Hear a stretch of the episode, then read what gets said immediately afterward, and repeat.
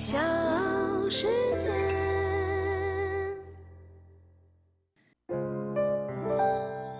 大咖故事，故事舅舅，越说越有。今年五月，胡润研究院发布了二零二一胡润全球白手起家女富豪榜。榜单显示，全球最富有的前二十名女性中有六位来自中国，其中五位呢都是白手起家。而六十岁的钟慧娟以一千五百亿人民币的财富，连续第二年成为全球最成功的女企业家。钟慧娟是谁呢？她是干什么的？这位中国最有钱的女强人又是如何白手起家的呢？我是唐莹，欢迎各位收听和订阅《大咖故事》。今天来说说医药大咖钟慧娟是如何从女教师到女首富的。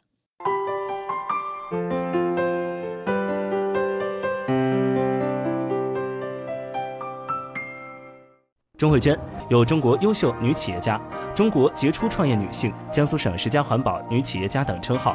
钟慧娟经常奔波在全国各地，与国内著名的院校及研究机构建立良好的协作关系，开发新产品，增加产品的科技含量。在她的科研人员的共同努力下，公司以钟慧娟为人非常的低调，公开的信息呢也很少。而提到钟慧娟，就不得不提她的丈夫孙飘扬。孙飘扬何许人也？孙飘扬正是 A 股医药龙头企业恒瑞医药的老大，而钟慧娟呢，则是港股上市公司汉森制药的董事长。一个是 A 股老大，一个是港股老大。跟其他的女富豪不太一样，钟慧娟的财富并不是离婚分家产，也不是女承父业，而是自主创业所取得的。钟慧娟呢，是我们江苏老乡，连云港人。一九八二年，她从徐州师范大学化学专业本科毕业，在连云港延安中学当了一名化学老师。她的丈夫孙飘扬毕业于中国药科大学，也是在一九八二年被分配到连云港制药厂担任技术员。当时的连云港制药厂呢，只有几口大缸和大锅，主要产品就是技术含量很低的红药水、紫药水和片剂。发展到一九九零年。连云港制药厂的利润也只有区区的八万块钱，几百号员工吃饭都成问题。就是在这一年，技术员出身的孙飘扬被任命为厂长。多年的工作经验让孙飘扬很清楚一点：企业要有大的发展，必须要靠技术打天下，没有技术就无法掌握命运。革新的开始，孙飘扬就把目光落在了可供仿制的新药上。并且呢，很快锁定了当时的热门抗癌针剂 VP 十六。可是那个时候，连云港制药厂还不具备针剂的生产能力。但是呢，孙飘扬想了一个办法，把针剂做胶囊。结果产品一上市就卖脱货了，一年就给企业赚了上百万的利润。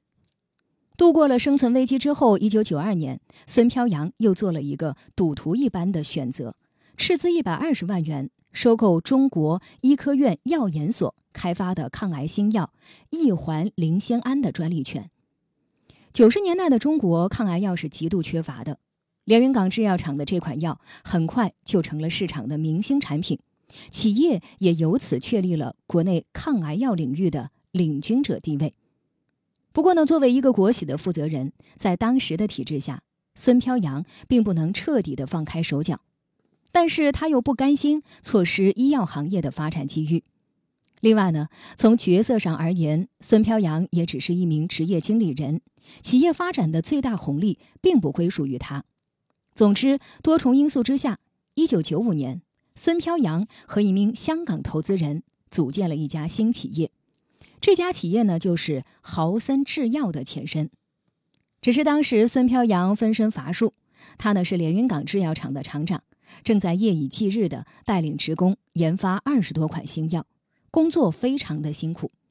不得已，孙飘扬挖来了自己的爱人钟慧娟。就这样，一九九六年，钟慧娟辞掉了化学老师这个铁饭碗，来到了陌生的制药领域。创业初期呢，钟慧娟并没有享受到丈夫给她带来的便利。她在破旧的平房里办公，挤公交车上下班。手把手的教刚招来的学徒。艰苦的环境磨练了钟慧娟的意志，也奠定了后来成功的基础。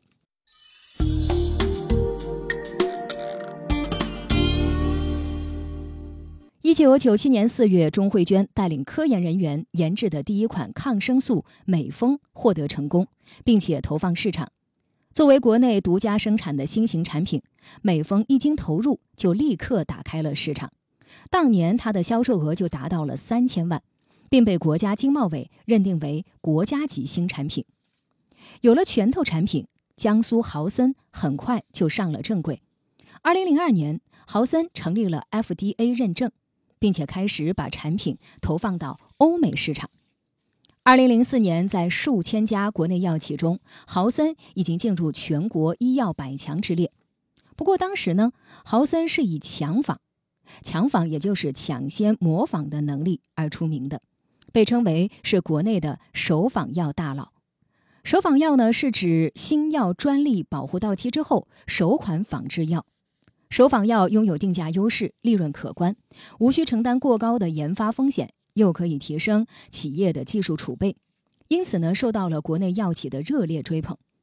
那前几年的电影徐峥的《我不是药神》当中，瑞士进口的药格列宁售价高达三点七万元一瓶，即便是印度的仿制药，也需要将近两千块一盒。